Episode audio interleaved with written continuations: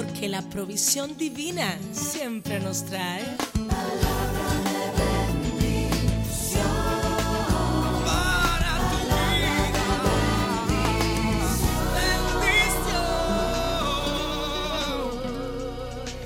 Bendiciones, mis amigos.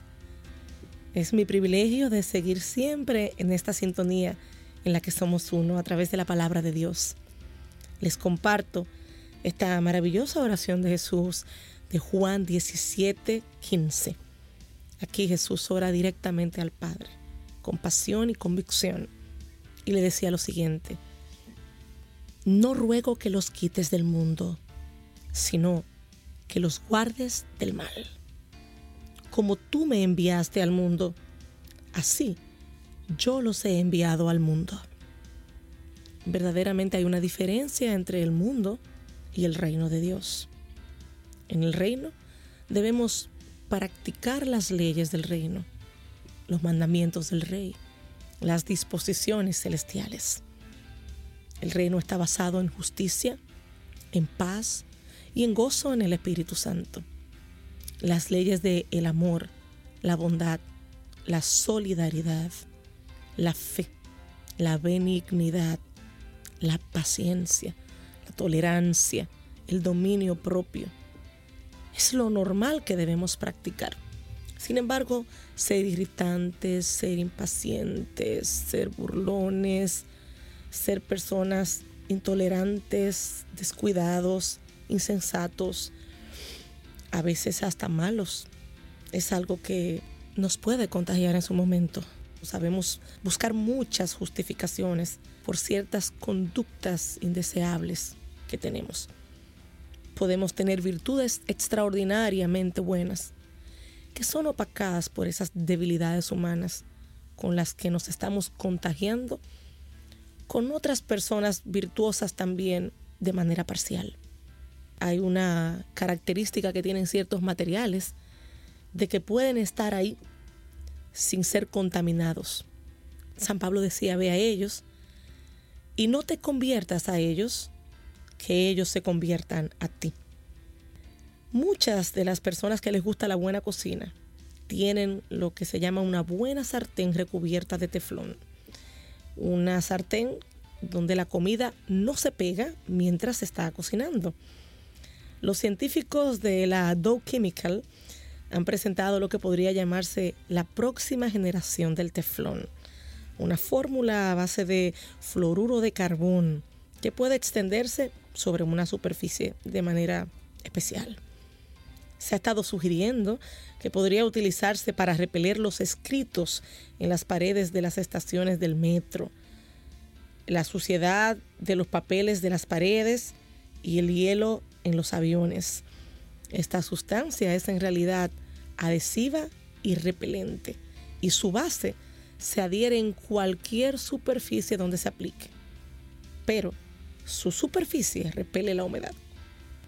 Esto es un poco similar a lo que Jesús está diciendo acerca de nuestra permanencia en el mundo, de estar en el mundo, pero no ser del mundo. A lo largo de nuestra vida tenemos que enfrentarnos a muchísimas cosas negativas, pero no por eso tenemos que absorberlas, no tenemos que contaminarnos o permitir que lleguen a formar parte de nuestras costumbres, hábitos y demás con la ayuda del Espíritu Santo, podemos adherirnos a Dios. Y es ahí donde su presencia y su poder en nuestra vida no van a permitir que seamos revestidos con nada que nos arrastre hacia abajo. Pero sí, podemos rechazar con toda tranquilidad, con toda integridad, con toda solemnidad y con toda amabilidad, con educación con buen sentido, con buen trato. Aquellas cosas que nos separan de lo que debe ser la verdadera vida, la pura vida de un creyente. Esas personas amables, sólidas espiritualmente, encantadoras, afables, con sentido del humor, que no tienen nunca que apelar a lo ridículo ni a lo impropio en sus relaciones con los demás. Es una virtud tremenda. Incluso saber que las palabras amables no desgastan la lengua, como dice un proverbio danés.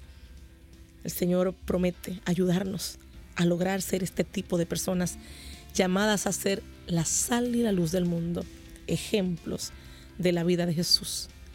Alguien quizá que no conoció a Jesús en aquel tiempo, a través de una vida como la tuya, puede entender un poquito mejor de qué se trataba este personaje maravilloso y carismático, con la misma luz y esencia del maravilloso Padre de las Luces, Padre de los Espíritus, Padre Celestial.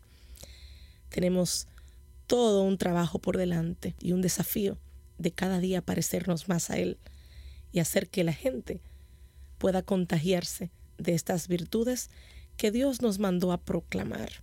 Nos sacó de las tinieblas a su luz admirable para proclamar todo lo que ha hecho a Jesús grande y virtuoso a los ojos de los hombres. Mi Señor, no hay nada difícil si tú nos ayudas. Arrástranos cada vez más cerca de ti y que la luz de tu mirada se refleje en todo lo que estamos haciendo y compartiendo cada día con nuestros semejantes.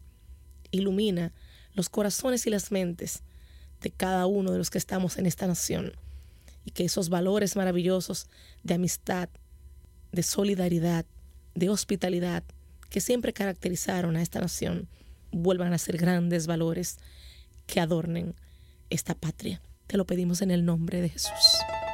Amén. Una de fe. Uh.